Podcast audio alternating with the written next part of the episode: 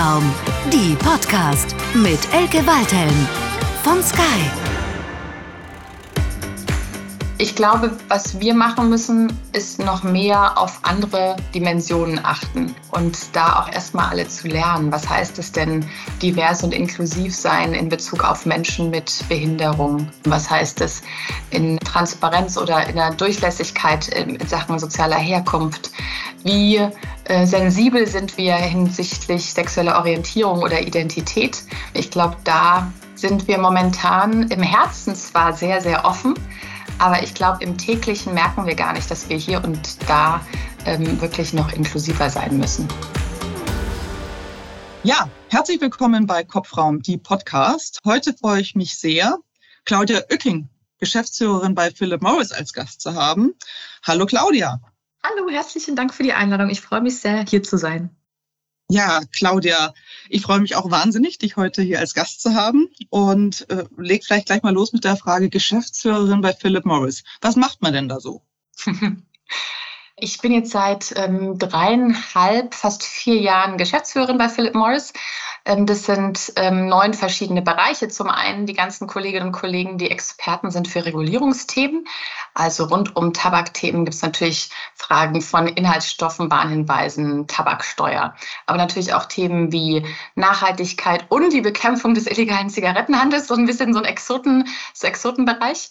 Und dann habe ich ähm, die Bereiche, bei denen die Kolleginnen und Kollegen dann zu unseren Fachthemen im Dialog sind mit ähm, Stakeholdergruppen, also Anspruchsgruppen draußen, die für uns besonders wichtig sind, also die Pressestelle Communications, ähm, die Kollegen in Berlin, die Interessensvertretung dort, unsere Hauptstadtrepräsentanz, die Wissenschaftskommunikation und dann auch die Themen, die so ein bisschen unser gesellschaftliches Engagement repräsentieren.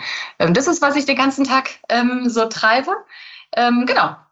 Wie, wie wird man das? Also magst du uns ein bisschen erzählen, was ist so deine Geschichte? Was waren so die Stationen und war das irgendwie so ein straighter Weg? Hattest du einen ganz klaren Karriereplan oder vielleicht magst du uns auch ein bisschen erzählen, was so die jeweilige Motivation war, weil du hast ja schon so einiges gesehen.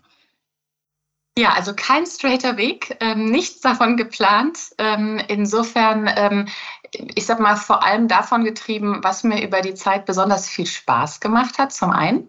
Und ähm, wo ich das Gefühl hatte, wo auch gewisse Stärken sind, die ich besonders ähm, vielleicht äh, nutzen kann. Ähm, ich habe nach dem Abi direkt angefangen beim Radio. Ich bin Hörfunkjournalistin, ähm, habe in Stuttgart bei einem Sender gelernt und ähm, bin dann dort ähm, eher durch Zufall direkt in die Rolle eines Studioleiters gekommen, weil der sehr erfahrene Journalist, der das bis dahin gemacht hat, hat kurzfristig gekündigt. Und dann haben sie gesagt, ach, wir haben da ja die Öking. Mal gucken, ob die das hinbekommt. Ähm, und dann war ich doch sehr jung da in Verantwortung. Das war ganz großartig mit einer eigenen kleinen ähm, Nachrichtensendung jeden Mittag ähm, und dann der Zuarbeit fürs Hauptprogramm aus unserer Region Heilbronn. Ähm, ich habe nur gemerkt, wenn dann die großen Journalisten aus der Stadt da waren, die richtigen Profis, ähm, und auch im Dialog mit meinen Kolleginnen und Kollegen vor Ort, dass ähm, irgendwas nicht stimmt. Ähm, ich war nämlich und ähm, bin bis heute wahrscheinlich eine sauschlechte Journalistin. Ich habe ähm, nicht in mir drin dieses Gen, ähm, das Haar in der Suppe zu suchen ähm, oder zu finden. Ähm, ich habe viel dann auch übernommen und deswegen festgestellt, nee, Journalismus ist es nicht, aber die Kommunikation hat mir Spaß gemacht. Mhm. Und ähm, insofern war dann die Entscheidung zu sagen, Mensch, wo, wo ist man noch in der, Naht, in der Nähe dran? Wo kann man auch das Handwerkszeug ähm, lernen? Ich wollte außerdem noch ähm, studieren und da habe ich das kombiniert ähm, und habe ähm, mich auf die Seite der Kommunikationsarbeit geschlagen. In dem Fall war ich im Staatsministerium von Baden-Württemberg, in der Pressestelle der Landesregierung von Baden-Württemberg ähm, das war, ist lang her zu Zeiten von Ministerpräsident Teufel noch und dann Oettinger ähm, und habe da sozusagen Pressearbeit ähm, gelernt. Und äh, das war natürlich super spannend, also gerade in den, in den Wahlkampfzeiten, die hatte ich ja vorher noch als Journalistin mitbekommen und dann ähm, das so kommunikativ zu begleiten aus, aus Seiten eines einzelnen Politikers, aber natürlich der Regierung insgesamt. Ähm, und war dann klar, das ist wirklich, was ich gern machen möchte, auch an dieser Schnittstelle gerade von Wirtschaft und Politik und Medien. Ähm, nur die Prozesse in so einem Ministerium, die waren noch etwas anders als in unserem kleinen, wendigen Privatradio vorher. Ähm, da braucht es, glaube ich, sieben Unterschriften von mir, bis die dann beim Ministerpräsident war, so eine Rede oder ähnliches. Es geht ja in so einer Behörde so einen sehr formalen Prozess. Und deswegen war dann klar, nee, nee, ich muss in die Wirtschaft zurück. Ähm, aber irgendwo hin, ähm, wo es so ein bisschen kritisch ist und wo es ähm, vielleicht auch eine Moderationsaufgabe gibt. Und die habe ich dann gefunden in der ähm, Kernkraft. Ähm, ich war, ich glaube, sechs, sieben Jahre bei der NWW Energie Baden-Württemberg AG und ich sehe gerade. Das ist ja ganz naheliegend. Man sucht eine Herausforderung, gehst in die Kernkraft. Also, ähm, wie kam das denn? Ähm, also was mir klar geworden ist, mir macht es schon Spaß, in, in so einem Feld zu kommunizieren, in dem es wirklich eine gesellschaftliche Relevanz hat. Also in dem viele Fragen aufgeworfen sind, vielleicht Ängste. Ähm, und in dem es auch eine besondere Aufgabe gibt, auf die auch einzugehen. Also nicht nur nach außen zu senden, sondern auch nach innen ähm, zu überlegen, wo muss man ähm, Strategien, langfristige Geschäftsmodellüberlegungen und so weiter abwägen, weil es eben draußen Vorbehalte gibt, ähm, weil eine Stimmung kippt oder ähnliches. Und da war natürlich die Kernkraft dann perfekt. Ähm, das war dann ähm, insofern, ich wurde dann irgendwie in der, so zu meiner Halbzeit dort ähm, Abteilungsleiterin. Ähm, insofern dann ähm, an einem besonderen Zeitpunkt, weil dann just drei Monate später Fukushima ähm, war. Und wir haben vorher natürlich auch und auch das ähm, zu Recht ähm, viel mit der Öffentlichkeit zu tun gehabt, viel mit der Politik und den Medien, mit allem, was, was, was so die Annahmen waren über die Kernkraft. Ähm, und ähm, dann war natürlich aber auf einmal so ein, so ein, so ein Ereignis etwas, das kommunikativ ähm, alles verändert hat und ja dann auch innerhalb von wenigen Tagen, es war damals noch unter dem Eindruck auch des Landtagswahlkampfs in Baden-Württemberg, ja dann drastische Entscheidungen getroffen wurden die galt eben mit auszutarieren, die vor allem nach intern zu erklären an die Mitarbeiterinnen und Mitarbeiter, aber eben auch zu gucken, was hat die Politik eigentlich gerade für Fragen, wo möchte sie Vergleiche ziehen zu den, zwischen den Reaktoren ähm, in Japan und bei uns hier? Und wo können wir da so ein bisschen Informationen reingeben, so sehr das bei allen Emotionen damals natürlich ähm, möglich war. Also das war schon eine besonders intensive Zeit, ähm, das war doch auch die Zeit, wo die ganzen Geigerzähler ausverkauft waren in Deutschland. Also das erinnere ich mich auch noch. Das war schon wirklich auch sehr emotional. Sicher auch nicht einfach dann in so, für so einen Job, oder? Ja, du hast die Geigerzähler, genau, die Jodtabletten. Ähm, mhm. Und ähm, meine Abteilung war mit dafür verantwortlich, eben auch die Bürgeranfragen zu handeln. Das war kaum noch möglich. Die Leute ähm, waren wirklich ganz außer sich. Und ich glaube, ähm, das ist eben auch was, wo man nach innen ähm, auch, auch gerade Technikern, Ingenieuren vielleicht erklären muss, die ja die Anlage genau kennen und wissen, dass die Anlage ganz anders konzeptioniert war, unsere Anlage in Deutschland, ähm, als jetzt die in Japan, dass eben trotzdem man mit diesen Ängsten umgehen muss. Und es waren ja wirklich Monate der Berichterstattung, die hatten auch starke Auswirkungen auf die Kolleginnen und Kollegen, auf deren Familien, ähm, die sich viel anhören mussten. Und wir mussten versuchen, zum einen ähm, natürlich trotzdem weiterhin den Betrieb sicher zu gewährleisten. Ähm, wir mussten gucken, dass die Gemüter sich so ein bisschen beruhigen, dass man ein bisschen Planungssicherheit hat bei allen dann sehr drastischen Regelungen, weil ja dann damals der Ausstieg entschieden wurde. Aber dass wir den Kolleginnen und Kollegen auch wieder einen Grund geben, ähm, ähm, morgens aufzustehen. Ähm, die hatten ja angefangen mal beim Unternehmen, das Kernkraftwerke betrieben hat und auf einmal war es klar, ähm, sie arbeiten beim Unternehmen, das Kernkraftwerke zurückbaut oder in den nächsten Jahren nach und nach schließen wird. Also Neckar-Westheim wird jetzt in den nächsten Wochen final abgesch ähm, abgeschaltet. Es war eines der Kernkraftwerke, für die ich damals zuständig war und denen eine Perspektive zu geben und auch zu zeigen, wie wichtig der Rückbau ist. Der dauert ja Jahrzehnte, ähm, was für eine große Verantwortung da ist und was für eine Kompetenz man da auch ähm, letztendlich dabei ausbildet, die man an anderer Stelle wieder toll einsetzen kann. Das war so ein bisschen die Aufgabe. Und gleichzeitig natürlich auch in Richtung Politik deutlich zu machen, dass die Politik, die sich ja damals entschieden hatte, aus der Technik auszugehen, aber natürlich weiterhin eine Verantwortung hat, ähm, den, den Rückbau in irgendeiner Form zu begleiten, mit all den Genehmigungen, die es dann braucht, auch mit, mit dem, ich sag mal, darüber dann Verständnis in der Öffentlichkeit. Also das war eine besondere Aufgabe.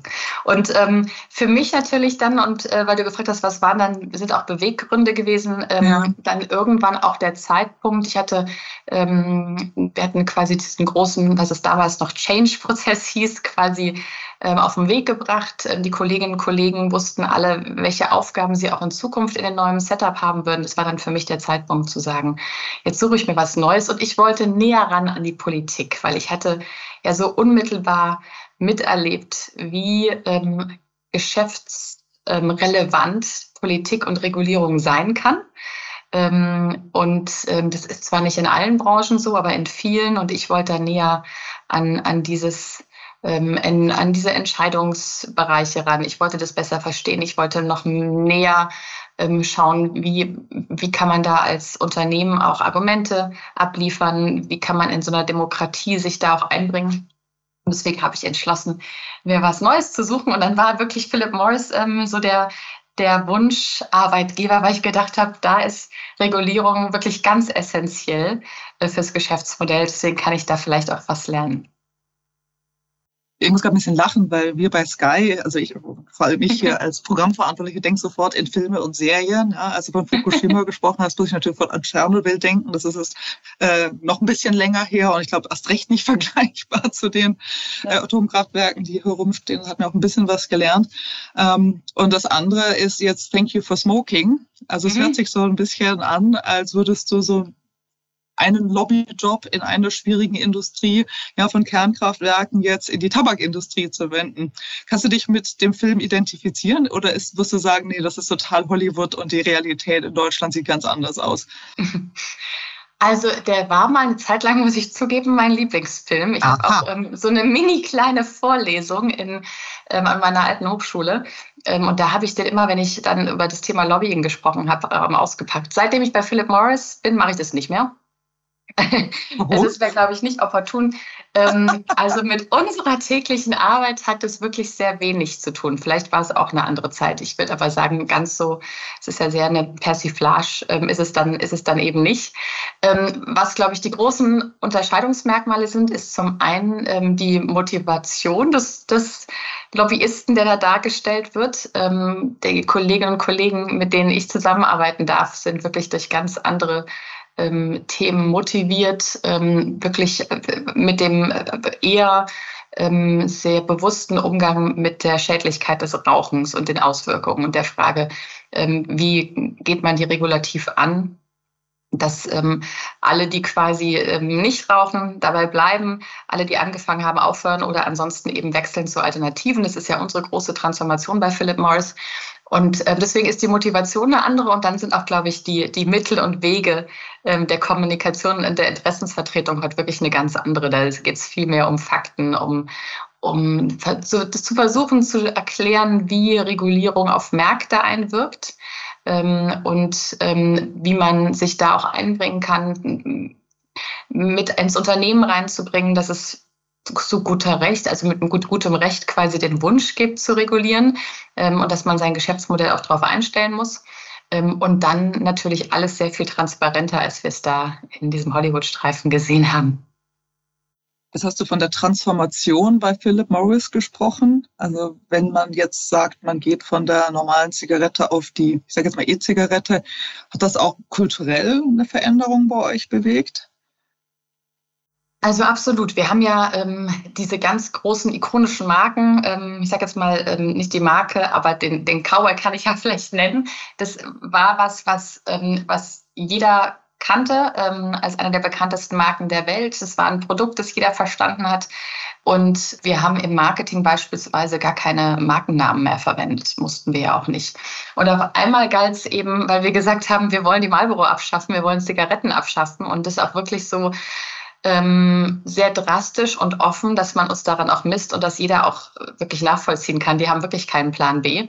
In, in diesem, dieser Art und Weise der Kannibalisierung ähm, gab es dann ganz, ganz viele Sachen, die wir falsch gemacht haben, die wir nicht wussten, die wir entlernen mussten und die wir neu lernen mussten. Und es lag vor allem daran, dass die neuen Produkte eben erklärungsbedürftig ist, dass wir Elektronik haben, dass wir neue Marken aufbauen müssen in einem Umfeld, in dem wir kaum noch werben dürfen. Und dass man natürlich, ich sag mal, auch ein Tabakunternehmen vielleicht auch gerade ähm, aus der Historie, wie sie in Thank You for Smoking beschrieben ist, auch nicht glaubt. Das heißt, wenn wir heute mit Studien ähm, kommen, die über die Schädlichkeit, die Schädlichkeit im Vergleich zur Zigarette aufzeigen, dann denkt sich jeder erstmal, ja klar, ähm, Big Tobacco. Ähm, und unsere Aufgabe ist eben, ähm, den Regulierungsrahmen so zu setzen, dass es am Ende Behörden sind, ähm, die solche Evaluierungen vornehmen, ähm, die entsprechend dann auch Zulassungen erteilen und die entsprechend dann auch eben solche Bewertungen abgeben können. Und das war jetzt für meinen Bereich ganz neu, aber eben auch für die Kollegen im Marketing und im Vertrieb galt es, komplett neue Wege zu gehen. Wir haben eigene Läden, hatten wir ja früher auch nie. Ähm, und Kollegen, die also vorher in irgendeiner Form eine Kampagne gemacht haben, haben auf einmal einen Laden aufgemacht. Das war eben ähm, für viele ganz viel Neues ähm, und am Anfang wahrscheinlich hier und da auch ein bisschen hemdsärmlich und vielleicht sogar naiv. Aber jetzt haben wir uns in der, in der neuen Welt sehr, sehr gut eingefunden und, und fühlen uns da zurecht, versuchen weiterhin offen zu sein für was, für all das, was wir nicht können und zu lernen, aber haben auch ein, zwei Themen schon, die wir sagen, die machen wir richtig gut.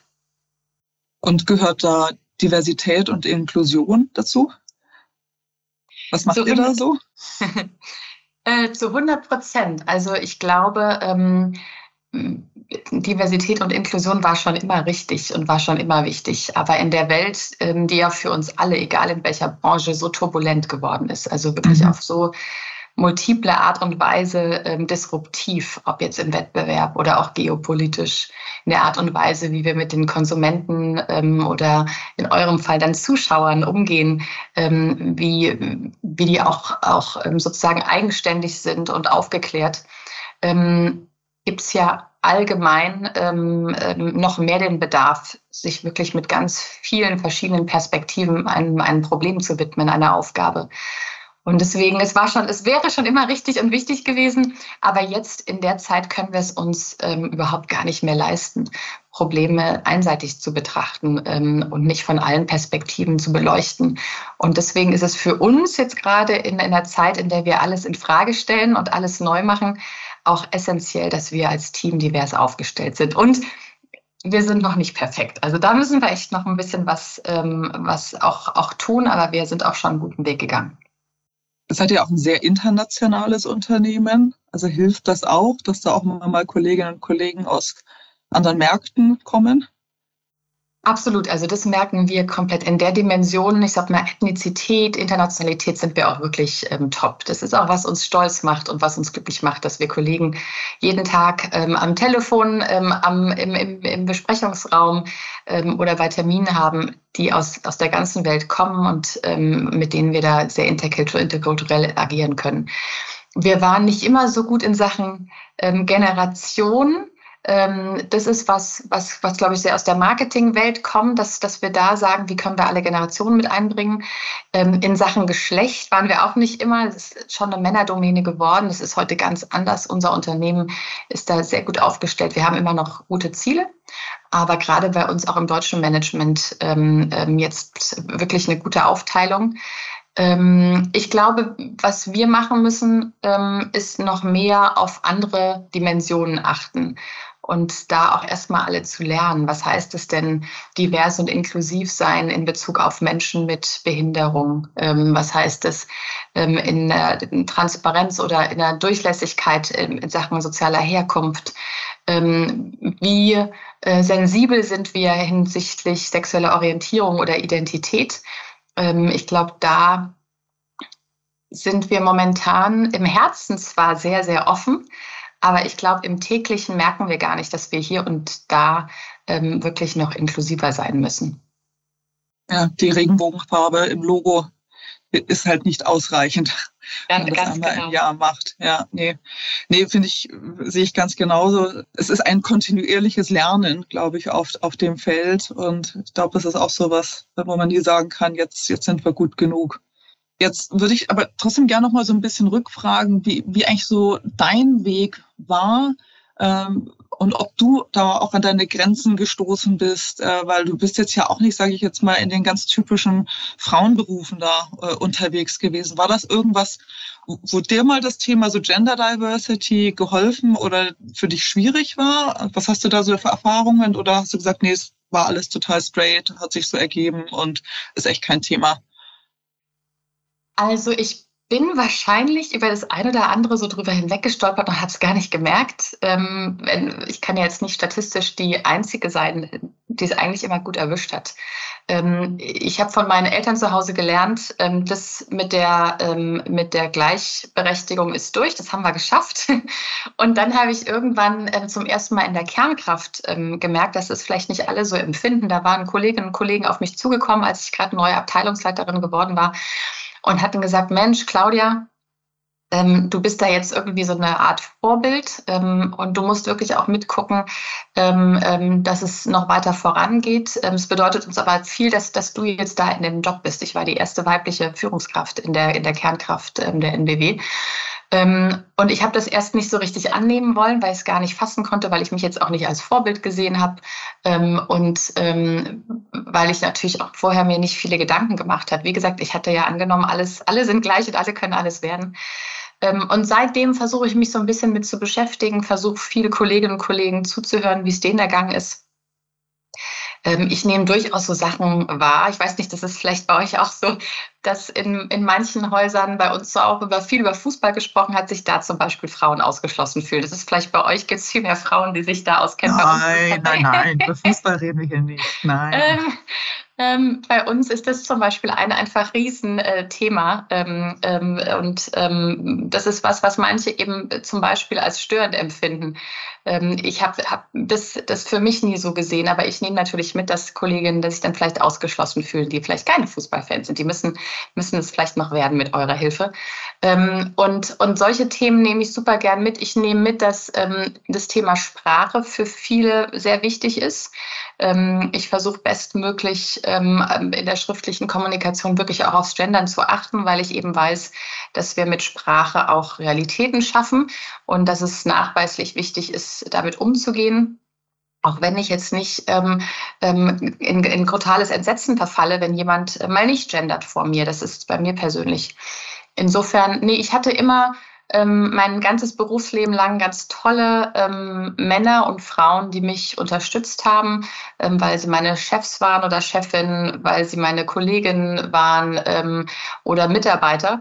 Ähm, und ähm, und hatte deswegen Glück. Aber ich sehe, dass es einfach viel gibt in den Strukturen, auch in der Infrastruktur außenrum. Ähm, ähm, wenn man jetzt an Kindergartenplätze und ähnliches geht, was eben nicht dafür ausgelegt ist, allen die gleichen Chancen zu geben. Und da ähm, finde ich, müssen wir weiter dran arbeiten. Und es freut mich, dass wir beide da auch ähm, zusammen dran, dran aktiv sind. Und wenn du jetzt deinem jüngeren Ich nochmal Tipp geben könntest, also was ist, gibt es irgendwie so Learnings, wo du sagst, ach, hätte ich das eher gewusst, hätte ich das und das anders gemacht? Also wahrscheinlich das Thema ähm, Netzwerken. Ähm, das, da erinnere ich mich noch ähm, während äh, meines, ich habe berufsbegleitend MBA gemacht, dass es damals die ähm, Profs gesagt haben, da müsst ihr euch drum kümmern. Ich meine, ich werde ja bezahlt für meine Arbeit. aber Arbeit ist natürlich zum einen was sehr transaktional ist. Jeder ähm, macht, ähm, wofür quasi da ist. Die Kollegen stimmen sich ab.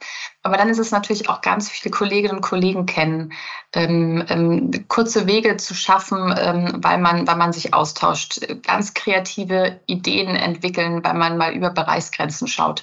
Und deswegen glaube ich, ist Netzwerken nicht nur was für einen selbst, sondern auch für, für die Arbeit ganz wichtig. Also da hätte ich wahrscheinlich früher mit loslegen können. Gleichzeitig ist es finde ich auch nichts, was man, ähm, was man ähm, sehr strategisch angehen sollte. Also ähm, weiß nicht, ob das jetzt der beste Tipp ist, Elke, da musst du mir jetzt widersprechen. Ich mache sehr nach, nach dem, wo, wo ich auch meine Sympathien habe, wo ich auch meine Interessen habe und meine Lust habe. Ähm, aber ähm, insgesamt ähm, dann auch mal nachzufassen, an Leuten dran zu bleiben, da auch Zeit zu investieren, ist auf jeden Fall was, was Wichtiges und was äh, Schönes. Ja, da sprichst du mir aus der Seele. Ich sage ja auch immer gerne, Networking is Work. Also, also Netzwerk kommt halt nicht einfach so daher, sondern das muss man sich erarbeiten.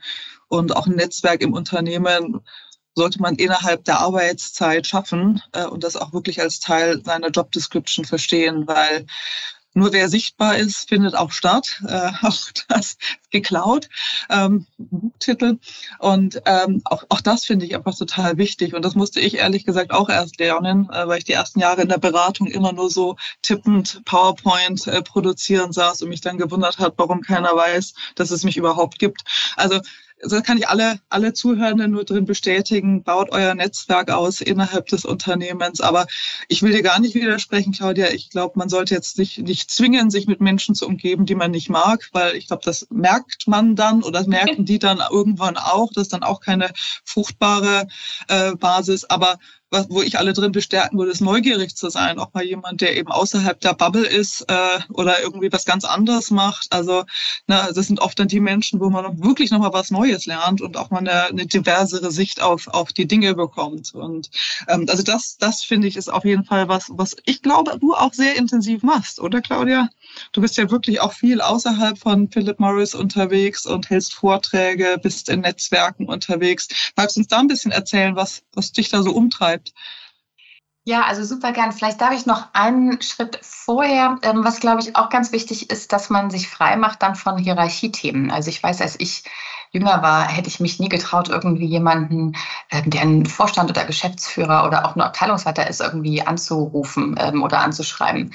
Ähm, wenn ihr da jemanden habt, den ihr interessant findet ähm, und bei dem ihr glaubt, dem könnt ihr was beibringen oder ähm, für den wäre es interessant, sich mit euch zu unterhalten oder für euch wäre es spannend, mit dem mal zu sprechen, dann schreibt den an. Wir haben halt so tolle Kommunikationswege wie LinkedIn und Co.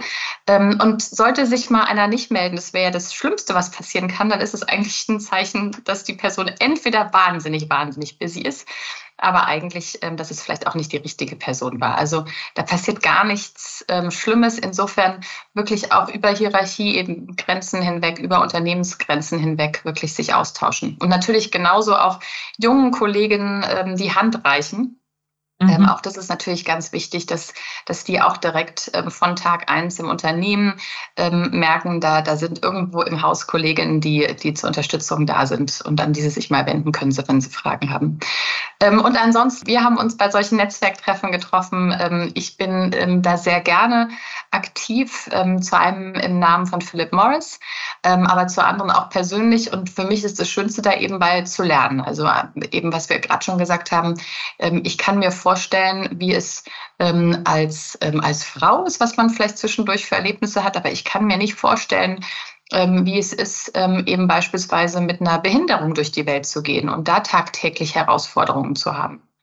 Das heißt, ich nehme von den Netzwerken mit, dass ich versuche, mit den Kollegen wirklich ähm, dort im Detail zu sprechen. Erzählt mir, was, was euch bewegt. Erzählt mir, wo ihr ähm, tagtäglich ähm, im Büro, aber auch im Privatleben ähm, Hürden habt, weil ihr ähm, ein, ein, unoffenes Verhalten erlebt, ähm, was Intoleranz in unterschiedlichen Diversitätsbereichen überhaupt ausmacht. Ähm, und da versuche ich äh, zu lernen, weil ich natürlich auch nur dann bei uns ähm, im Unternehmen ein, Arbeitsumfeld schaffen kann, das sich für alle wohl anfühlt. Also ein Beispiel, diese Unsicherheiten, die eine Person, die gerade nicht richtig behandelt worden ist, hat über, über viele Minuten, wo sie eigentlich sich auf die Arbeit konzentrieren sollte, ähm, die muss man sich erstmal vergegenwärtigen. Also ähm, ein Beispiel, ähm, ich glaube, das passiert heute nicht mehr.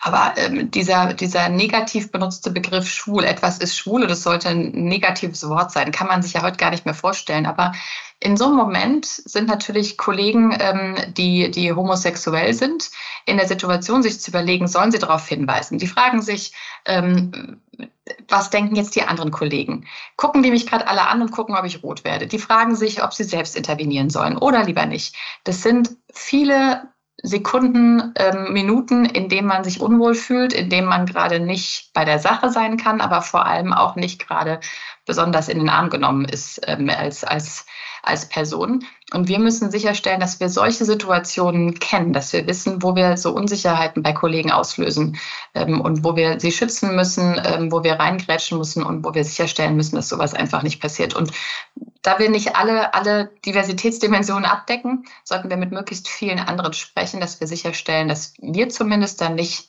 in die Falle reingehen. Und wenn wir es doch mal tun, also ich habe tatsächlich, und ich ärgere mich bis heute, mal irgendwann in der Diskussion bei mir intern eigentlich auch fast als Spaß den Begriff des alten weißen Mannes benutzt. Und ich habe mir in dem Moment so auf die Zunge gebissen, weil ich gedacht habe, also für mich persönlich, ich akzeptiere den, wenn der genutzt wird in der Diskussion, aber ich finde ihn total diffamierend und ich finde ihn doof und ich weiß nicht, warum ihn wir uns brauchen. Also wir wollen ja nicht irgendwen ausgrenzen, auch nicht Männer. Ähm, ganz im Gegenteil. Ähm, und ich habe mich so geärgert, weil ich hatte Kollegen im Raum, die sich vielleicht angesprochen gefühlt haben. Ich glaube, es kann ja nicht sein, dass ich jetzt das Problem umdrehe. Ähm, und dann kann man es ja ansprechen und dann kann man ähm, sich entschuldigen oder kann sagen, Mensch, das hätte mir nicht passieren sollen. Äh, man kann auch vielleicht fragen, sorry, habe ich dich da jetzt vorhin irgendwie mit mit unsachgemäß angefasst ähm, und passiert nicht wieder. Ähm, ähm, und damit kann man es auch abhaken. Also ich glaube, es gibt die Fettnäpfchen, äh, wenn man mal drin war, sollte man aber zumindest auch dann gucken, wie man damit umgeht, dass, dass ähm, man die anderen abholt und dass man es vielleicht auch dann nicht wieder macht. Ja, ich glaube, dann kommen wir auch schnell wieder so bei Unternehmenskultur an, weil ich glaube, nur wenn man auch einen sicheren Space schafft, äh, wo es selbstverständlich ist, dass man mal drüber sprechen kann, hey, äh, Entschuldigung, habe ich dich jetzt verletzt? War das jetzt irgendwie deplatziert? Ähm, also das wäre eine Kultur, die ich mir sehr wünsche, äh, auf die wir hier auch hinarbeiten, aber wo wir ehrlich gesagt auch, auch lange noch nicht sind, also mit allen Compliance-Tools. Aber ich glaube, es startet wirklich mit dem, ja, mit dem Vertrauensverhältnis, das man im Raum haben muss, um mal zu sagen, Moment mal, entweder der Betroffene, der das gesagt hat, oder jemand, der es gehört hat, und einfach mal sagt, Moment mal, irgendwas ist hier gerade nicht ganz, ganz richtig gelaufen. Also wirklich ein ganz, ganz wichtiges Thema, aber auch kein ganz einfaches, wo ich immer merke, so mit, mit Online-Schulungen äh, kommt man da eben auch nicht zu dem, zu dem, zu dem gewünschten Ergebnis. Und es ist wahrscheinlich auch ein bisschen Prozess, aber ein ganz wichtiges Thema, den wir, glaube ich, alle gemeinsam weiterarbeiten müssen. Wie geht ihr denn damit um? Habt ihr diese, diese Schulungen, sind die bei euch ähm, verpflichtend für alle? Sind das freiwillige Themen oder wie, wie steuert ihr das aus? Nee, wir haben verpflichtende Schulungen, Online-Schulungen, die innerhalb des Comcast-Konzerns auch äh, ja, relativ einheitlich gemanagt werden und haben hier ein Team, das uns dann auch hilft, immer, wenn da Fragen kommen, das, das zu beantworten. Aber ich glaube, wir sind noch weit davon entfernt, äh, eben, dass das wirklich im, im, im Daily Doing wirklich bei jedem im Kopf irgendwo auch gleich ein gleiches Verständnis herrscht, weil was für den einen halt ein lustiger Witz ist, ist für den anderen schon was, was verletzend ist. Und ich glaube, das ist was, ähm, ja, was auch ein kulturelles äh, Thema ist, nicht nur innerhalb des Unternehmens, sondern insgesamt auch in der gesamten Ge äh, Gesellschaft. Und deswegen glaube ich, wird das auch nicht sein, was man über Nacht umschalten kann. Also was ich mir nur wünsche, ist, dass wir eben gemeinsam daran arbeiten, dass man eine, Kultur schafft, wo man es anspricht, ja, wo man in den Dialog geht. Und ähm, weil ich glaube, ganz fest, wenn man drüber spricht und aus was Unbewussten was Bewusstes macht, ja, dann ist das schon mal ein ganz, ganz wichtiger Schritt. Damit ist noch nicht irgendwie alles gelöst, aber das, das wäre zumindest das, für, was ich mich sehr einsetze. Ja. Wie macht ihr es bei Philip Morris? Was können wir von euch lernen? Ähm, wir haben zum einen, ähm, also sehr ähnlich wie bei euch, wir machen zum einen, den, den haben wir einen Personalbereich, der das Thema vorantreibt und dann haben wir eine Employer Resource Group. Jetzt in Deutschland sind es die No Labels, ähm, mit denen ich natürlich sehr viel im Austausch sind und da sind Kolleginnen und Kollegen, die sagen, warum auch immer, weil ich ähm, ähm, von einer anderen, aus einem anderen Land komme, ähm, weil ich die Sprache vielleicht nicht ganz perfekt spreche, weil ich ähm, eine Frau bin oder ähm, ähm, Working Dad. Ähm, ich habe das Gefühl, dass die Infrastruktur nicht perfekt ist, dass, die, dass, ähm, dass ich auch nicht überall immer ähm, zu 100 Prozent akzeptiert werde. Und da möchte ich daran arbeiten, dass das Umfeld inklusiver ist. Und die machen auch Schulungen. Wir haben jetzt gerade darüber diskutiert, weil deren Veranstaltung tatsächlich freiwillig ist. Und wir sagen, hm, da kommen wahrscheinlich die, denen das Thema schon wichtig ist. Und die anderen haben es dann leider verpasst. Mhm. Ähm, das heißt, wir gucken, dass wir möglichst auch große Betriebsversammlungen ähm, und große Konferenzen nutzen oder jetzt einen großen Produktlaunch oder so, dass wir die Themen auch mit einbinden. Mhm. Dass wirklich dann jeder mitbekommt, dass uns das insgesamt als Geschäftsführung ähm, wahnsinnig ähm, wichtig ist. Und dann geht es ja viel um diese, wahrscheinlich macht ihr damit auch viel die Unconscious Bias und so weiter, mit denen man sich beschäftigt, dass man allen Kolleginnen und Kollegen sagt, es ist in Ordnung, wir müssen ja um die Reduktion, um die Komplexität zu reduzieren, müssen wir mit Schubladen arbeiten. Das ist, was der Mensch von Natur her macht. Aber wir sollten halt gucken, dass die Schubladen ähm, bei Menschen aufhören. Und das sind auch die Themen, mit denen wir uns natürlich viel beschäftigen. Klasse. Sag mal, du machst ja so wahnsinnig viel und auch mit, mit Philip Morris. Ähm, also ein Begriff, den ich erst von dir gelernt habe, ist Corporate Democratic Responsibility. Und hast mir ja gesagt, dass das auch ein Thema ist, was dir persönlich extrem wichtig ist. Also um jetzt vielleicht einfach nochmal über das Thema Diversität, aber trotzdem auch ist es ja alles in Form der gesellschaftlichen Verantwortung. Ähm, deswegen fände ich das hier für unser Gespräch auch nochmal total interessant, nochmal von dir zu hören, was, was, was verbirgt sich denn dahinter? Ja, und was ist es, warum ist es für dich oder auch für euch bei Philip Morris so, so ein wichtiges Thema?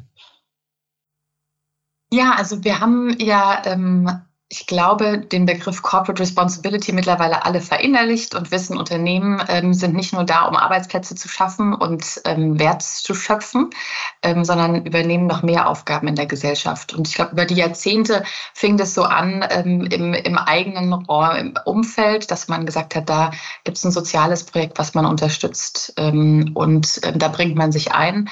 dann gibt es viele Themen in der Lieferkette, die jetzt natürlich heute auch mega aktuell sind, Nachhaltigkeitsthemen und so weiter. Ich glaube, dass eben wenn wir auch als Unternehmen heute ähm, jetzt Jahr 2023 überlegen, wo sind die großen Baustellen in der Welt, wir gucken müssen, wie können wir uns an denen beteiligen. Und für uns war das die letzten Jahre, vielleicht auch weil wir eben sehr stark ähm, mit der Politik auch zu tun haben, dass wir uns die besonders angucken, dass wir schon erschrocken waren, wie die Demokratie so ein bisschen von manchen mit Füßen getreten ähm, ähm, wird und wie daneben es eben Tendenzen gibt, die gar nicht beabsichtigt sind, aber die dazu führen, dass diese demokratischen, demokratischen Werte gar nicht mehr so hochgehalten werden. Und letztendlich sind sie ja die Grundlage. Also nur in der Demokratie können wir über Diversität frei reden. Wir können uns äh, Meinungen bilden anhand von sehr unterschiedlichen Positionen. Es darf jeder sagen, was er möchte, so sehr es, so, sobald es nicht gegen die Verfassung ist. Und insofern haben wir ähm, das als Thema ausgemacht. Wir waren, haben erst eine Studie gemacht. Ähm, jetzt in diesem Jahr machen wir sie zum vierten Mal, in der wir ähm, betrachtet haben, wie stehen eigentlich die Menschen zur Demokratie, ähm, zur Politik, was sind ihre Erwartungshaltungen und haben gedacht, meine Güte, danach gibt es bestimmt Ärger. Fragen sich alle, was macht Philip Morris mit der Demokratie? Und die Studie wurde uns aus den Händen gerissen. Also die Leute waren sehr interessiert, gerade im politischen Raum, Medien waren sehr interessiert, ähm, Verbände. Und dann haben wir gemerkt, Mensch, es wird irgendwie akzeptiert, dass ein Unternehmen ähm, sagt, sie setzen sich dafür ein. Und da, so ist dann der Begriff entstanden. Und ähm, mittlerweile haben wir da einen ganzen Strauß an Aktivitäten. Also die Studie ist jetzt eben eine feste Serie geworden. Ähm, wir haben zur Bundestagswahl einen großen Wahlaufruf gemacht, bundesweit, ähm, auf, auf Außenwerbeplakaten und in sozialen Medien. und haben dazu aufgerufen, doch, doch dieses Privileg, was wir haben, wählen zu dürfen, doch wirklich anzunehmen. Und haben einen Demokratiepreis. Und für mich ist das so ein bisschen die Grundlage, ob es jetzt um Nachhaltigkeit geht, um Diversität, um Menschenrechte, ähm, richtig voranbringen kann man die nur, wenn alle verstehen, dass die Demokratie wichtig ist, dass die Medien in der Demokratie eine sehr wichtige Rolle haben. Und wenn wir bei allem, was wir tagtäglich so machen, dieses System auch pflegen ähm, und mhm. nicht für selbstverständlich nehmen. Nee, das finde ich ganz toll. Ich glaube wirklich, dass wir das manchmal zu selbstverständlich nehmen und äh, erst erinnert werden müssen, wenn man sich Staaten anschaut, die halt undemokratisch geführt werden. Äh, und ich mir persönlich dann immer wünsche, in so einem Staat nicht leben zu müssen. Mhm. Aber vielleicht das ja eine ganz äh, interessante Überleitung zu meinen drei Sätzen, äh, die ich dich bitten würde zu beenden, weil der erste ist wahnsinnig undemokratisch, weil der ist ja, wenn ich Kaiserin von Deutschland wäre, also nicht Bundeskanzlerin, nicht demokratisch gewählt, sondern einfach per Geburt bist du jetzt in der Lage zu entscheiden, ob wir morgen alle rosa Schuhe tragen müssen oder bei lila über die Ampel gehen müssen. Also du kannst alleine entscheiden. Ich glaube, das willst du gar nicht. Aber wenn du es müsstest, also wenn ich Kaiserin in Deutschland wäre, dann also die rosa Schuhe sind wirklich nicht so mein Ding. Deswegen äh, würde ich tatsächlich die parlamentarische Demokratie einführen und würde mich in Ruhestand begeben. Vielleicht an den Ammersee. Aha, ja, warum bin ich nicht überrascht? Dann mein zweiter Satz, da geht es jetzt wieder so um das Thema so Gender Diversity. Wenn ich als Mann geboren wäre, dann? Ich glaube, das fände ich auch ganz cool. Also ich finde mein Leben so jetzt als Frau mega. Ich glaube, auch als Mann wäre es bestimmt spannend. Ähm, ich wäre bestimmt auch ein Feminist. Cool. Und ich wäre dann ein Fan von dir.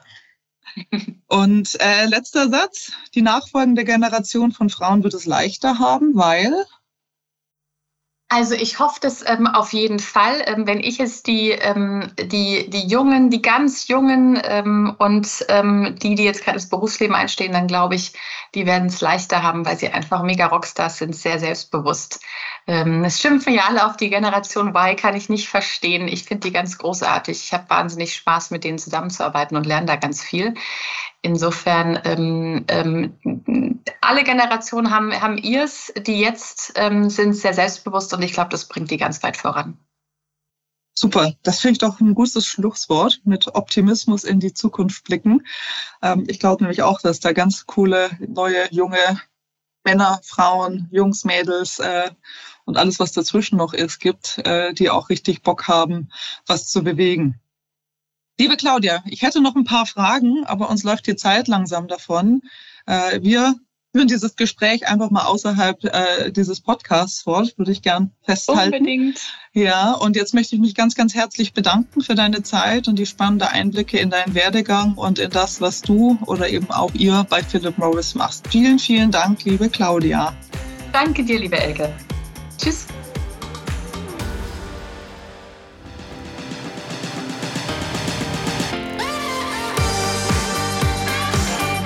Das war Kopfraum, die Podcast mit Elke Waldhelm von Sky.